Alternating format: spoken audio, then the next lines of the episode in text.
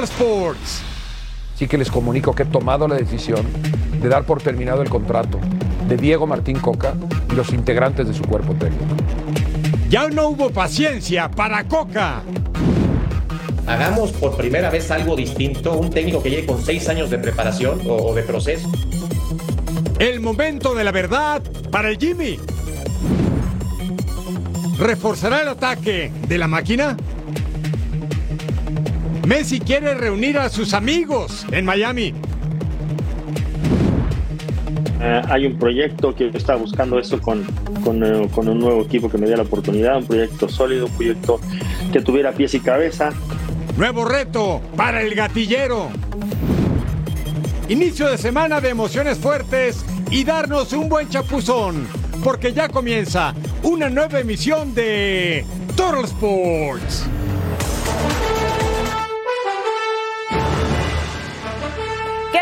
Nos acompañen en una nueva emisión de Total Sports junto a Eric Fisher. Les saluda con mucho gusto Majo Montemayor. Tenemos mucho de qué hablar porque básicamente el día de hoy lo podemos resumir en esto. Adiós Diego Coca.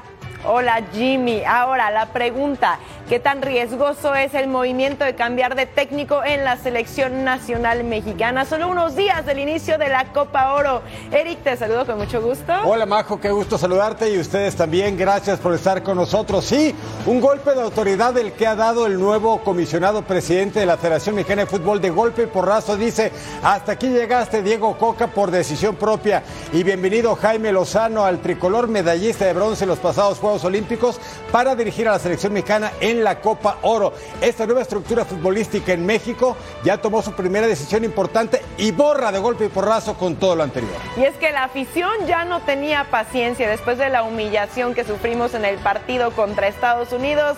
La decisión era un tanto lógica y también un tanto anunciada. Comenzamos con eso, Toro Sports.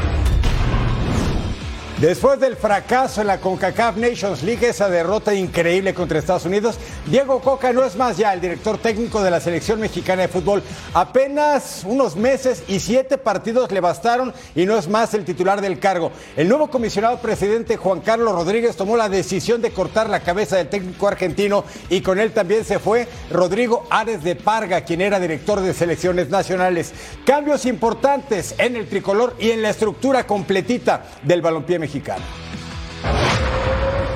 Se terminó la paciencia en la Federación Mexicana de Fútbol. El comisionado presidente de la Femex Foot, Juan Carlos Rodríguez, dio un golpe de autoridad al anunciar el cese del timonel argentino Diego Coca y de Rodrigo Ares de Parga, a pocos días de debutar en la Copa Oro ante Honduras. Lo natural sería esperar a que terminara la Copa de Oro.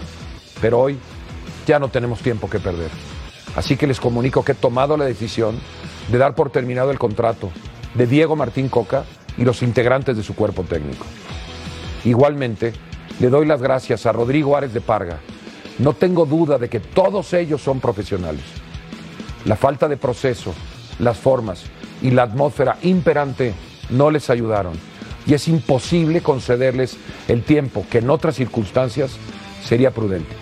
La derrota ante Estados Unidos y la falta de unión dentro del plantel mexicano son los motivos que impulsaron al nuevo mandamás del fútbol mexicano para tomar esta decisión. Un partido contra Estados Unidos se puede perder.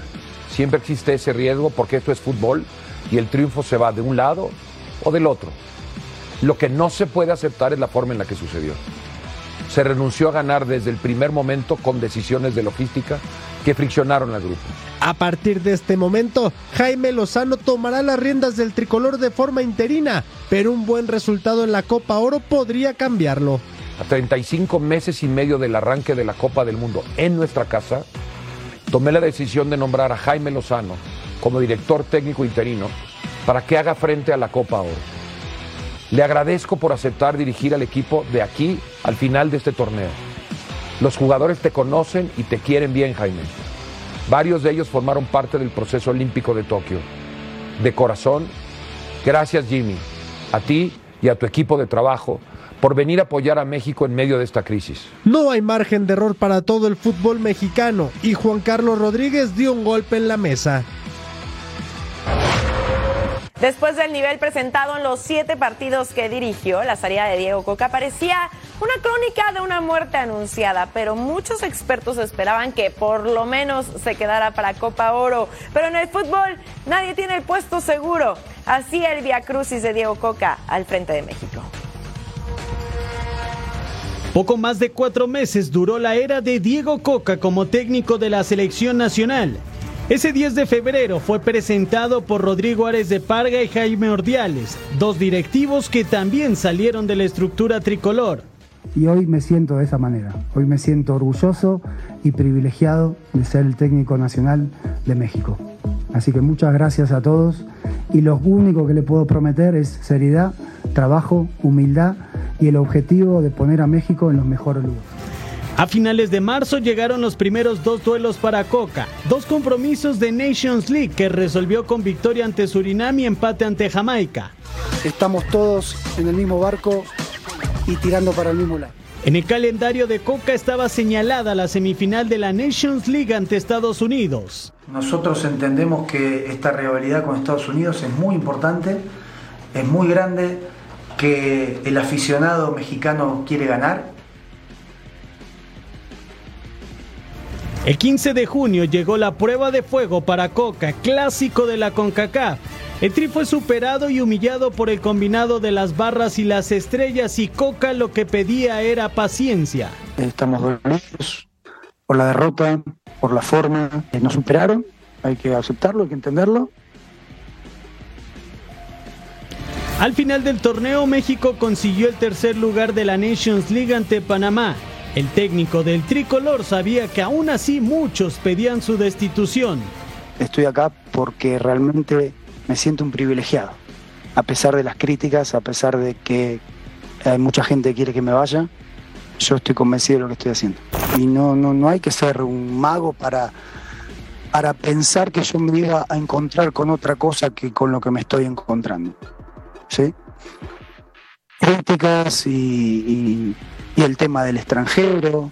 Lamentablemente, la última eh, el último mundial, que fue muy reciente, fue un técnico argentino.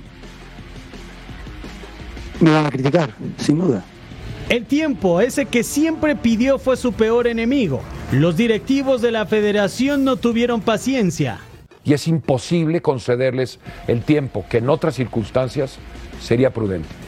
Diego Martín Coca solo estuvo al frente de la selección siete encuentros, obtuvo tres victorias, una derrota, tres empates para una efectividad de 57%. La derrota ante Estados Unidos fue el detonante para que la era de Diego Coca con la selección azteca solo durara 128 días. Bueno, pues tras la salida de Diego Coca, el elegido es Jaime Lozano, tiene 44 años y tiene la etiqueta de interino. Como futbolista surgido de los Pumas Universitarios, fue bicampeón de liga. Estará al frente de esta selección para la Copa Oro de entrada. ¿eh? Lozano se siente listo para el reto y si hace bien las cosas en este torneo, tal vez pueda ser considerado para quedarse, ¿por qué no? Hace unos días, el nuevo técnico interino de la selección mexicana, Jaime Lozano, daba su versión de por qué no fue considerado para llegar al conjunto nacional en el inicio del proceso. Yo lo que esperaba, o sea, era ser tomado como, en, verdad, como un candidato más, porque me escucharan como un candidato más. A mí se me escucha o se me invita a trabajar para ser auxiliar de este, del técnico que en ese momento todavía no estaba tomado, todavía no, era, no, era, no estaba tomada la decisión y también se me invita a trabajar el proceso sub-23 nuevamente, pero bueno, yo ya estuve en el proceso sub-23. En entrevista con nuestro compañero Rodolfo Landeros, Lozano dejó claro que no era un improvisado y conocía las entrañas del tri actual. Yo ya, yo lo que decía es, bueno, yo conozco a prácticamente el 60-70% de la base que va a estar en el siguiente mundial. Hagamos por primera vez algo distinto, un técnico que llegue con seis años de preparación o, de proceso, no, no con tres y medio, que es lo que queda. Hagamos algo distinto de lo que venimos haciendo. El Jimmy era contundente, pues los resultados lo respaldan en su carrera. pero quería este mundial por ser nuestro, por ser en casa, que fuera un mexicano. Y también eso, digo, oh, Ambris, que creo que también se le ha ganado. A mí me hubiera encantado ser. Este, tuve un proceso de éxito también, porque muchos, muchos técnicos mexicanos, no mexicanos, han ido a Juegos Olímpicos con México y solamente dos hemos traído medallas. Su deseo a corto plazo se hizo realidad y ahora tiene que responder. pero no es un tema de, de, experiencia, para mí es un tema de capacidad, es un tema también de momento. Entonces yo sabía que había muy buena este, generación para hacer algo importante. Entonces yo que quería en ese momento ser considerado un candidato más y, hacer un proceso por primera vez de seis años para, para, el próximo Mundial. La primera prueba para Lozano será la Copa Oro, donde un buen resultado lo ubicaría como el favorito para continuar en el proceso rumbo al Mundial 2026.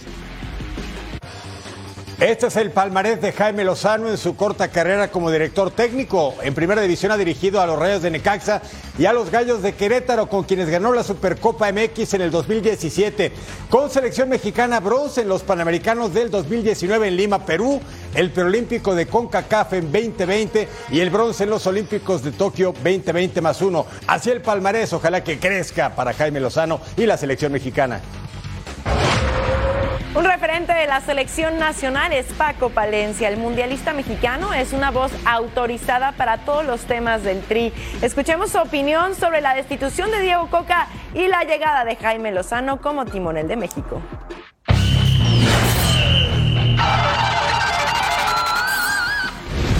Hola amigos de Fox Deportes, soy Paco Palencia, les mando un cordial abrazo y un saludo. Eh, bueno, llegó el fin de la era Coca duró muy poco.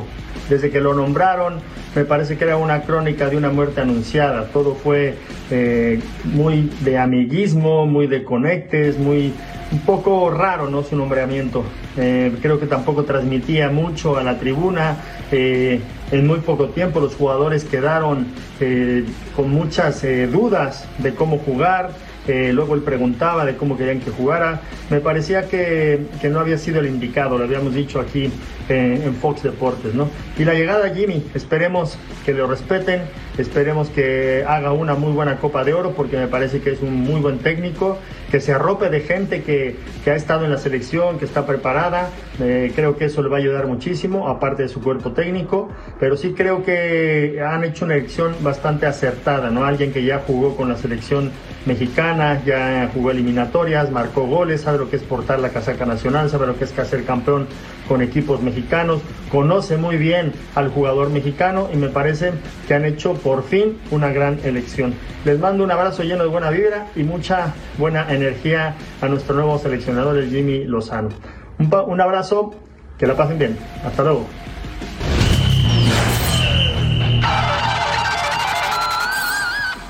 Así el calendario de México para la Copa Oro con Jimmy Lozano. Ahora en las riendas del tricolor para el domingo 25 de junio estaremos enfrentando a Honduras. Este será el debut de la selección mexicana. Para el jueves 29 de junio nos veremos las caras ante Haití y para el domingo 2 de julio vamos contra la selección de Qatar. Dicen Vox Populi Vox Day. La voz del pueblo es la voz de Dios. La afición pedía a gritos un técnico de nacionalidad mexicana para dirigir precisamente a la selección nacional. Bueno, pues ahí está. Todavía es interino, pero ya es un mexicano. Podrá mantenerse después de la Copa Oro sus resultados y el trabajo lo dirán. Pero te voy a decir algo. Entonces creo que todo el proceso que tuvimos con Diego Coca fue totalmente innecesario porque esa voz del pueblo que pedía un técnico mexicano está desde Qatar, señores. Y Qatar tiene desde el año pasado. Entonces a Diego Coca renuncia de Tigres para agarrar las riendas del tricolor, solamente para estar durante siete encuentros y ser cesado. ¿No te parece un proceso innecesario, Eric? Totalmente de acuerdo, pero a final de cuentas la nueva estructura del balompié mexicano quiere cortar de golpe y porrazo con todo lo anterior, con todo lo que se creó, se hizo y también se falló con John de Luisa y ahora Juan Carlos Rodríguez y su gente, ahora sí su equipo de trabajo, quieren construir una nueva etapa. ¿Le saldrá o no? Ojalá que sí, pero no lo sabemos. La moneda está en el aire. Ojalá, ojalá que sí, porque sí, Jimmy Lozano es alguien que conoce a los futbolistas mexicanos, ya lo decía Paco Palencia, que se le hace una excelente opción, pero recordamos que pues quedan solo unos días para la Copa Oro, así que hay que trabajar a marchas forzadas. Vamos a una pausa en Total Sports. No se muevan porque al regresar tenemos información importante de los equipos de la Liga MX de cara al inicio del torneo.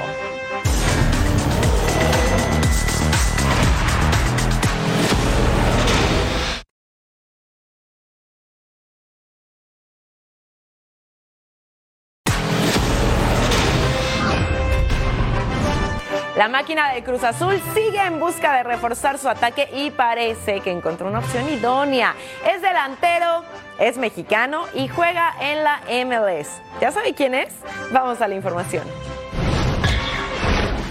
Cruz Azul no quita el dedo del renglón. A pocos días del arranque de la apertura 2023 está en busca de un delantero y Alan Pulido podría vestirse de azul en los próximos días. De un momento a otro, Cruz Azul aceleró conversaciones con el Sporting Kansas City de la MLS para llevarse al atacante que también es pretendido por las Chivas. La diferencia es que la máquina está dispuesta a pagar los 2.5 millones de dólares que pide el cuadro estadounidense por su salida y solamente quedan por arreglar temas contractuales con el jugador empezando por la duración del contrato, ya que Pulido espera tres años y Cruz Azul apuesta por dos. Sin embargo, al interior del club son optimistas en que pronto llegarán a un acuerdo con el ex de las Chivas.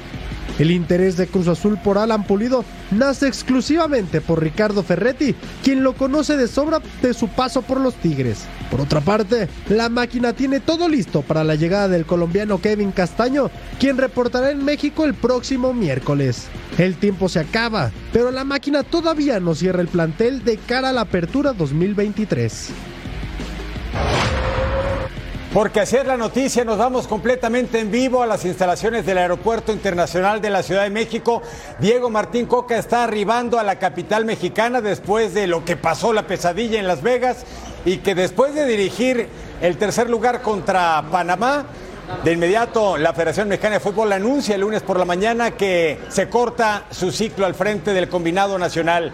Y solito, como lo ve, saliendo de las zonas de traslado de los aviones hacia la zona peatonal, Ahí está Diego Martín Coca, por supuesto, una playa de, medios de comunicación, cámaras, reporteros. Diego Martín Coca, más solo que nunca, ya sin el equipo oficial de selección mexicana, sin el uniforme, él solito apareciendo ante las cámaras, no es más el estratega de selección mexicana. 10 de febrero de 2023 se anunció que asumía el cargo del tricolor ante muchas críticas por lo que hizo Gerardo Martino o lo que dejó de hacer, la estructura del fútbol mexicano. Y un 19 de junio, apenas cuatro meses y dos semanas después, no es más el estratega de selección mexicana llega solo al aeropuerto de la Ciudad de México. Así es, porque no entregó los resultados que estaba solicitando la afición. Recordemos que de alguna forma, como tú lo decías, Eric, al principio la voz del pueblo es la voz oficial y el no haber acudido al último encuentro que sostuvo el Tri en Las Vegas decía mucho, una forma de manifestación silenciosa que forzó a la salida de Diego Coca, entre muchas otras acciones que se sumaron para que dejara el cargo.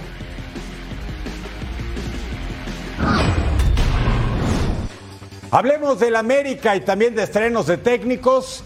Andrés Jardinet ya dirigió su primera práctica con las Águilas y fue en McAllen, en Texas. Los de Copa se preparan para su partido de pretemporada, otro en territorio estadounidense ante Rayados de Monterrey este martes. El primero lo empataron con los Diablos Rojos del Toluca en Salt Lake City. Andrés Jardinet ya dirige los destinos en cancha de las Águilas del América. Y por su parte, los Rayados del Monterrey también están en territorio tejano para el partido ante las Águilas. El estratega del conjunto norteño, Fernando Ortiz, enfrentará a su equipo anterior, por lo que se espera un partido bastante atractivo para los aficionados de la Unión Americana. El actual campeón de la liga que nos mueve, los Tigres, siguen con su trabajo de pretemporada en Playa del Carmen.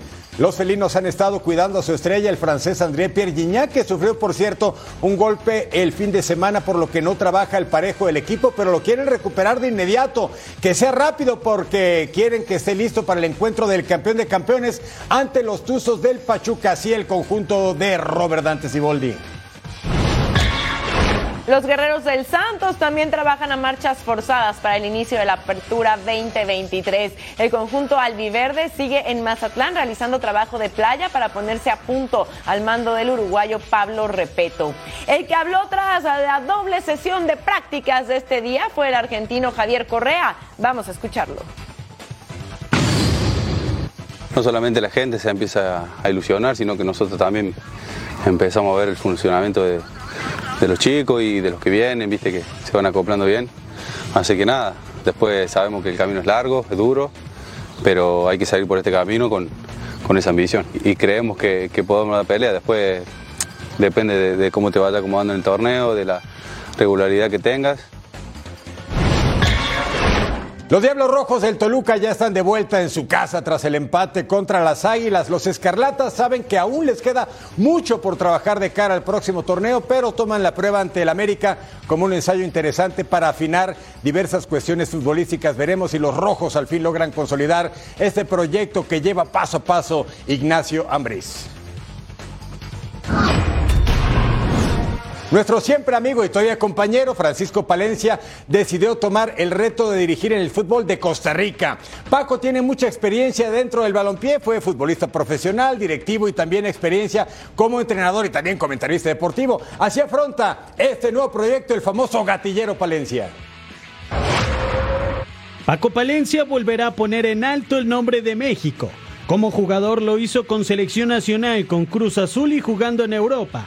El destino lo llevó a Costa Rica, donde dirigirá Sporting Football Club. Estoy contento con el, con el proyecto que, que tiene aquí en Sporting. Eh, la verdad que los, los, objetivos son muy similares y, este, creo que todo, todo en, en, embonado muy bien, ¿no? Ah, me ilusiona muchísimo, me ilusiona mucho porque uh, hay un proyecto que yo estaba buscando eso con, con, eh, con, un nuevo equipo que me dé la oportunidad, un proyecto sólido, un proyecto que tuviera pies y cabeza. Para Juan Francisco, este será un nuevo reto en los banquillos. Inició en España, en México dirigió a Lobos Boa, Pumas y Mazatlán. En Costa Rica buscará la gloria con los albinegros. Con un equipo que, que es prácticamente joven, pero que ha, está avanzando a pasos agigantados. Entonces, eh, creo que el, el, equipo también pretende eh, jugar como a mí me gusta, eh, tener la pelota, ser el protagonista, tener, con eso mantener una identidad de juego, estar en contacto con las divisiones menores, con las fuerzas básicas. El torneo Apertura 2023 de la Liga Tica iniciará el próximo 26 de julio, fecha en la que Palencia debutará con Sporting ante el campeón Saprissa.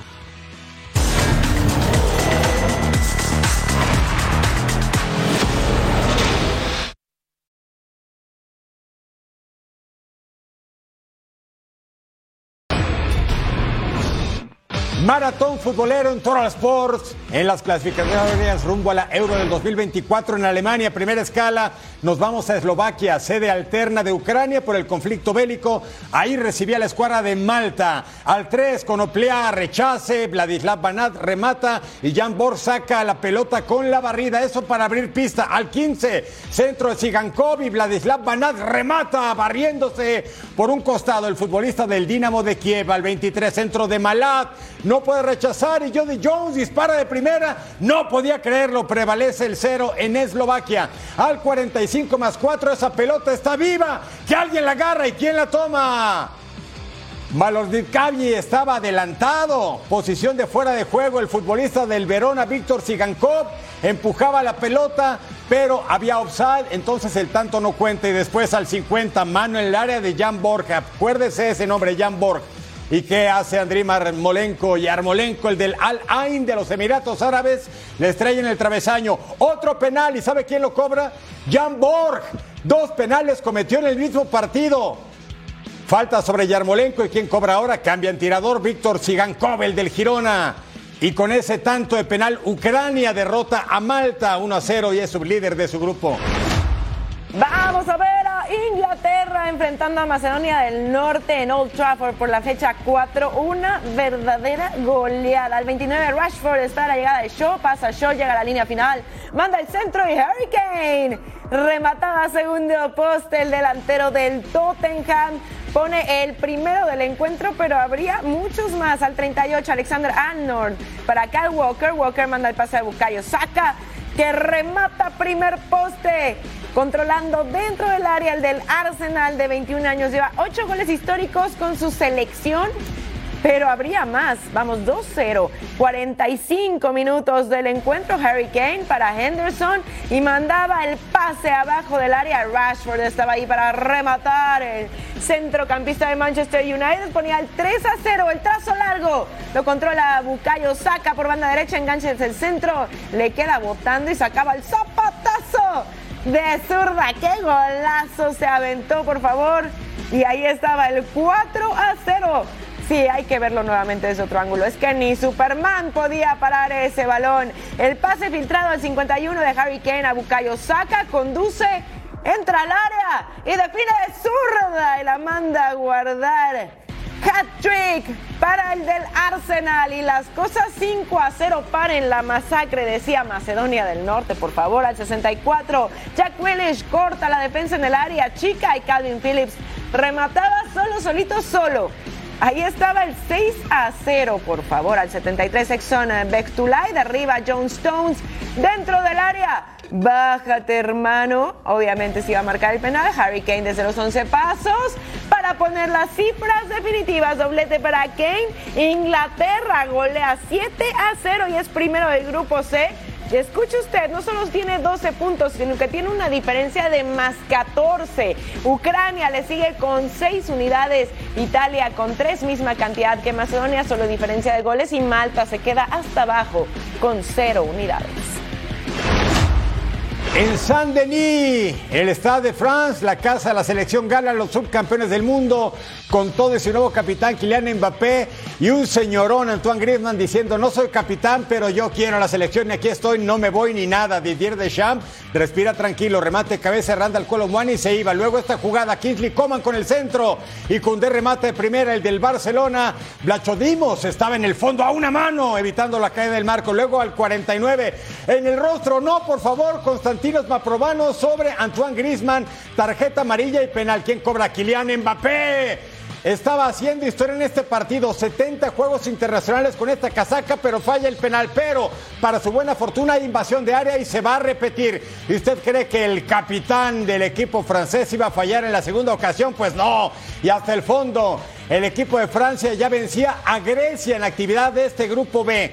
Gol 40 en 70 partidos y se convierte golpe y porrazo en el francés más joven en la historia, con apenas 24 años en jugar 70 ocasiones con los Blues. Petros Mantalos pasa a larga distancia. Oh, Magnani en el fondo y luego se iba solo Colomani.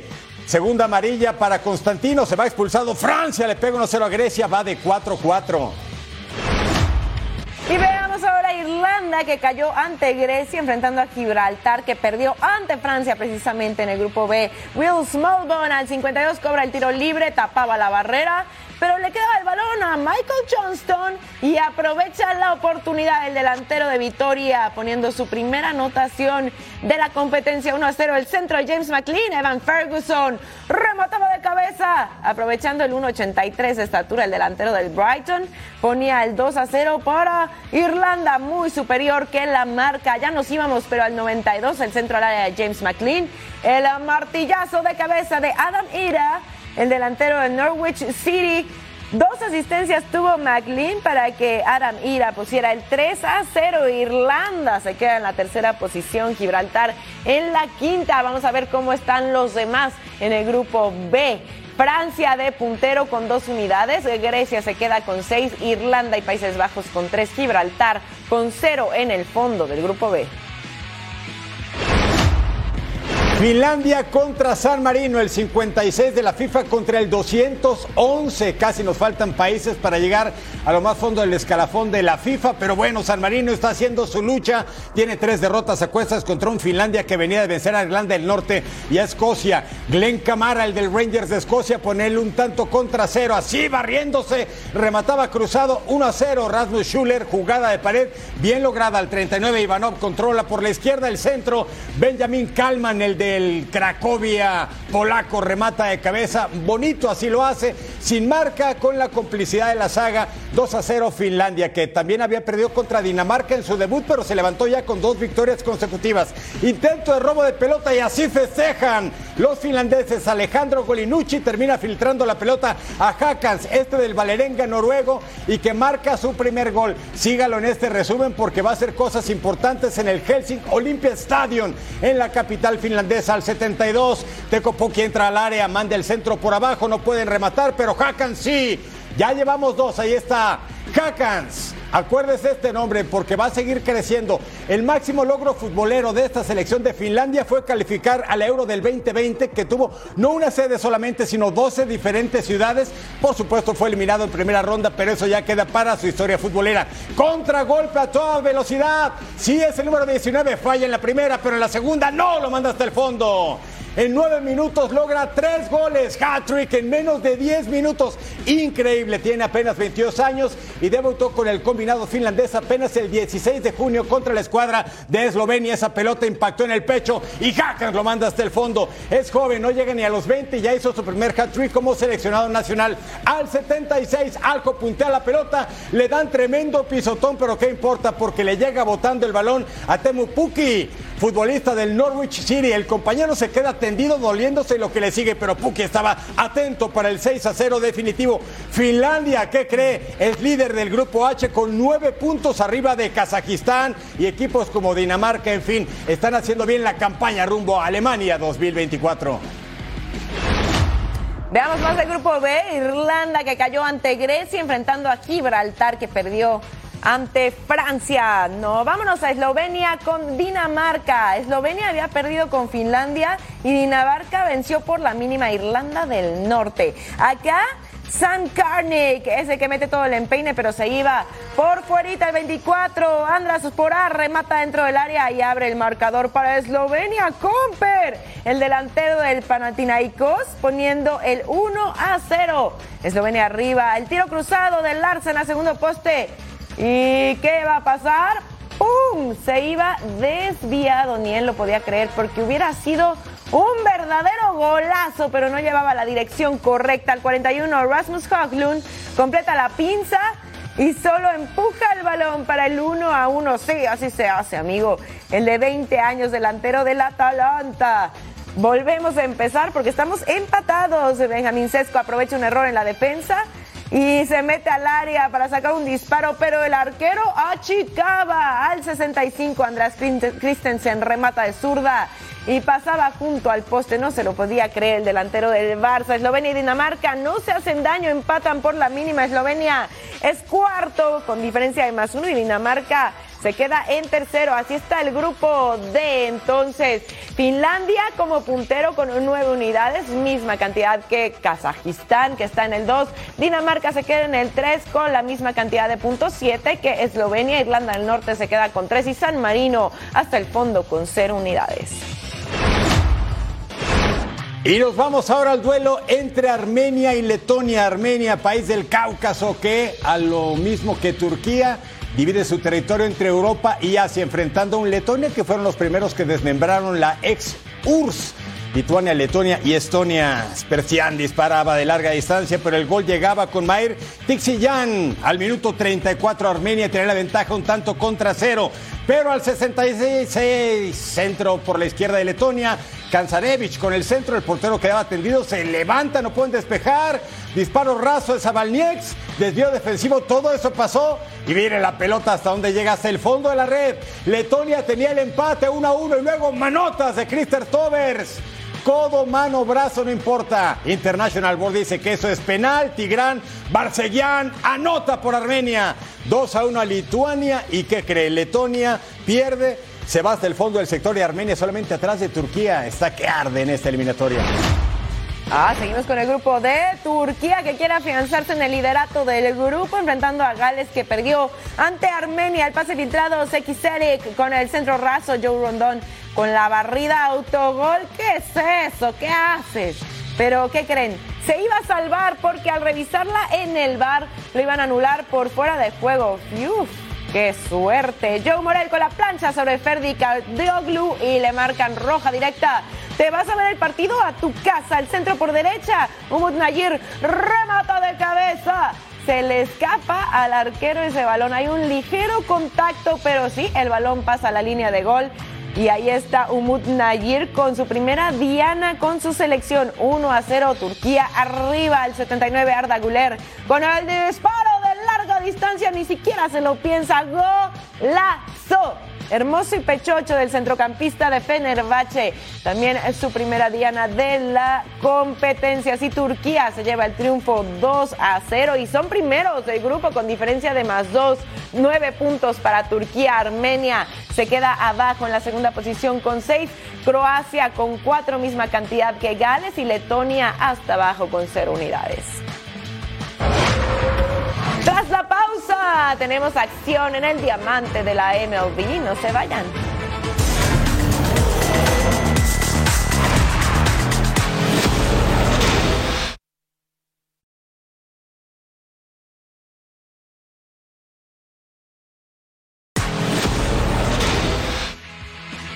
Mauricio Sulaiman, presidente del Consejo Mundial de Boxeo, adelantó que Brandon Figueroa estará peleando por el cinturón mundial de la división pluma del organismo verde y oro. El Rey Vargas estará peleando contra Figueroa para unificar el, título. Daniel Medvedev sigue marchando como favorito en el abierto de Alemania. Este lunes venció al americano Marcos Girón en dos sets para avanzar a los octavos de final. De la misma manera, el griego Stefano Tsitsipas remontó al francés Gregoire Barrier con parciales de 6-7, 6-4 y 7-6. El segundo mejor sembrado del abierto alemán enfrentará el miércoles al chileno Nicolás Jarry. Golden State Warriors quiere quedarse con Draymond Green. Sin embargo, la estrella de la quinteta de San Francisco rechazó la oferta de su extensión de contrato. El jugador quiere ver ofertas en la agencia libre. Stefan Dix no está a gusto con su rendimiento. Incluso el receptor evalúa su continuidad con Bills de cara a la siguiente campaña de la NFL. Pelota caliente, nos vamos hasta la capital de la nación con el peor equipo lamentablemente del viejo circuito, sí, los Nationals de Washington, que marca tienen con 43 derrotas. Al momento enfrentaban a los Cardinals que no cantan malas rancheras, ¿eh? Último de la división central de la Liga Nacional. Gita al derecho de Dickerson, anotan Candelario y Joe Meneses. Pegaba primero Washington 3 a 0. Quinta alta, hombres en las esquinas. Brendan Donovan se vuela la barda. Es el del empate, cuadrangular número 7. Anotan Paul de Johnson y Edman. Y por cierto, Donovan, tres carreras producidas para el número 33 en la franela. Nos vamos ahora con Paul Goldschmidt. ¿Y qué hace también? Se vuela la barda en la mismísima quinta alta de 406 pies. Si go vea la distancia, vea lo lejos. Por todo el jardín izquierdo, back to back, por cierto, espalda con espalda. Séptima alta, el de Puerto Cabello, Venezuela, Wilson Contreras, sencillito al central. Anota Lars Nutbar, es jugador de los Cubs ese Contreras, séptima baja. En posición de anotar, Luis García Rolita primera, anota Abrams. Hay auto en primera, pero el daño estaba hecho, se acercaba el equipo de los Nationals 8 a 6. Novena baja con dos outs y hombre en segunda. ¿Qué hace Thomas? Se poncha. Y los Cardinals ganan a los Nationals 8 a 6. Tres victorias seguidas ya es una mini racha. Y la invitación para que disfruten con nosotros este sábado 24 de junio. Cubs contra Cardinals desde Londres a la 1 de la tarde tiempo del este, 10 de la mañana tiempo del Pacífico. Mets contra Phillies a las 4 de la tarde del este, 1 de la tarde del Pacífico. Y Astros contra los Dodgers a las 7 de la, de la noche tiempo del este, 4 de la tarde tiempo del Pacífico. Completamente en vivo aquí en nuestra pantalla en Fox Deportes. Vestidos y alborotados se quedaron en Indonesia porque Messi ya estaba en Rosario, Argentina, porque el fin de semana se despiden sus amigos Maxi Rodríguez y Juan Román Riquelme, pero sí estaban los campeones del mundo. Los seleccionados argentinos para enfrentar en Yakarta, Indonesia, el 4, Julián Álvarez para González, toca de primera para Lo Celso, el centro, y se mandaba a córner. Buena jugada para iniciar el partido entre Indonesia y Argentina, que días previos, con buena actuación de Messi, vencieron 2-0 a Australia en Pekín, China. Ezequiel Palacios para Nahuel, el tiro centro, y Hernandi Ari sacaba de puños esa pelota al 17. González remata desde fuera, manotazo Dari, el rebote le queda a Facundo Medina Julián Álvarez a las manos del portero. Argentina no podía hacerle el primero a Indonesia. Sin Messi, Facundo Bonanote robaba la pelota en la salida, burla al portero, se enreda un poco, remate de media vuelta, Ari otra vez se estaba convirtiendo en la figura del equipo de Indonesia, la tribuna abarrotada, pero sí Messi no estaba lástima. Leandro Paredes, ¿qué hace el de la Juve? Golazo Después de la conducción en tres cuartos de cancha, saca ese zapatazo inatrapable para cualquier guardameta. 1 a 0 ganaba el equipo albiceleste de Lionel Scaloni. Regresará al Paris Saint Germain, no se queda en la lluvia. Está bueno el caso Paredes. Y luego Lo Chelso con el córner. ¿Y quien remata? El del Tottenham, Cristian Romero. Argentina le pega 2-0 a Indonesia sin Lionel Messi.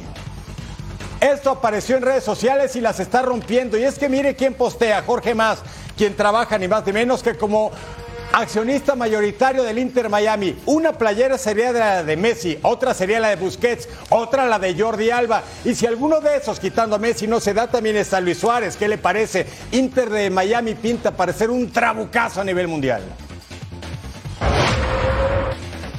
Y hablando precisamente del conjunto de Florida ante la próxima llegada de Lionel Messi, el nombre de otro argentino suena, pero en la dirección técnica. Gerardo Martino estaría en pláticas con la directiva del conjunto de la MLS para tomar el lugar que de manera interina ocupa actualmente Javier Morales. Así que estaría llegando otro viejo conocido de la Pulga para acompañarlo en Miami. Dios mío, no, no, ya estoy impactada. Mejor vamos a ver un Total Five con los mejores goles del fin de semana. Esto es, el Total, Total Five. Ahí te va el 5, Eric. Estamos en Panamá contra México en el torneo Maurice reveló. Aurelien, que conducía por la banda izquierda, enganchaba hacia adentro. Y fíjense cómo va dejando rivales en el camino. Comper, Comper, Comper amaga una vez con el disparo. De derecha. Qué golazo del mediocampista de Sporting San Miguelito de la primera división de Panamá. Usted ya conoce a este futbolista, su nombre y apenas tiene 21 años. Es Bucayo Saca, Bucayazo en el mismísimo Old Trafford, en el Inglaterra contra Macedonia. El Angelito hizo un triplete en el 7 a 0 del equipo de la Rosa, pero este fue un auténtico golazo. La conducción, el control y el remate hasta el fondo, la figura del Arsenal Bucayo Saca. En el amistoso entre Indonesia y Argentina conduce en tres cuartos de cancha Leandro Paredes y el zapatazo de media distancia. ¡Qué golazo! Hay que verlo nuevamente por parte del centrocampista del PSG. Cuatro goles lleva con su selección, pero este estarás de acuerdo conmigo, Eric, que vale como por otros cuatro, ¿no? Ah, claro. ¡Qué bonito el gol! Mire este, ¿eh? todavía no tiene el nombre internacional, pero lo va a tener, no lo pierda de vista. Se llama Arda Güler, es de Turquía contra Gales, tiene apenas 18 años, es mediocampista del Fenerbahce. Lo ambiciona media Europa, pero parece que el Sevilla, el flamante campeón de Europa League, lleva mano. Subió su cláusula de rescisión de 5 a 18 millones de euros en apenas tres días. Así le pega la pelota Arda Güler, seguramente el nuevo fichaje millonario. ¡Wow! El número uno, Ruiz, controla de atrás de media cancha, va adelantado al portero y el zapatazo de zurda. Comper, va la bola, qué golazo del argentino mediocampista de Real Salt Lake. Increíble lo que hace y ese es nuestro número uno del Total Five. Vaya anotaciones que tuvimos el fin de semana.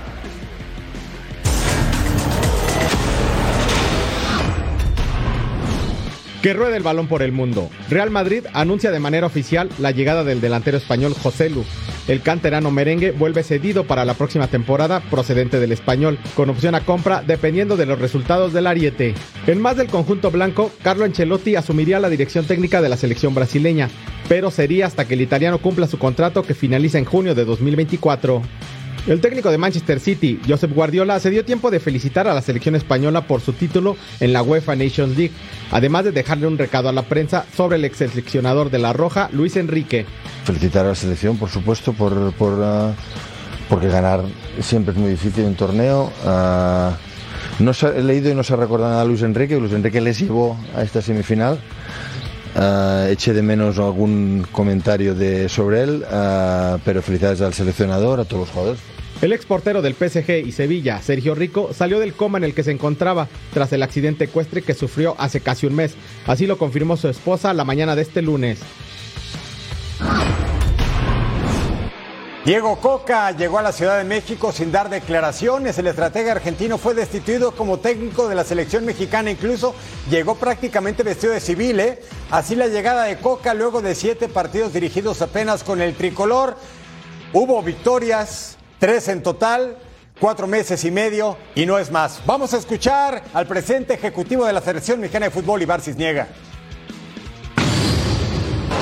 La verdad es que no tengo mucho más que agregar en cuanto a que Juan Carlos fue, fue muy claro en su mensaje. Buscamos, buscamos lo mejor para la selección, buscamos lo mejor para la afición. Eh, que no nos quede ninguna duda que Diego Coca es un, es un gran técnico.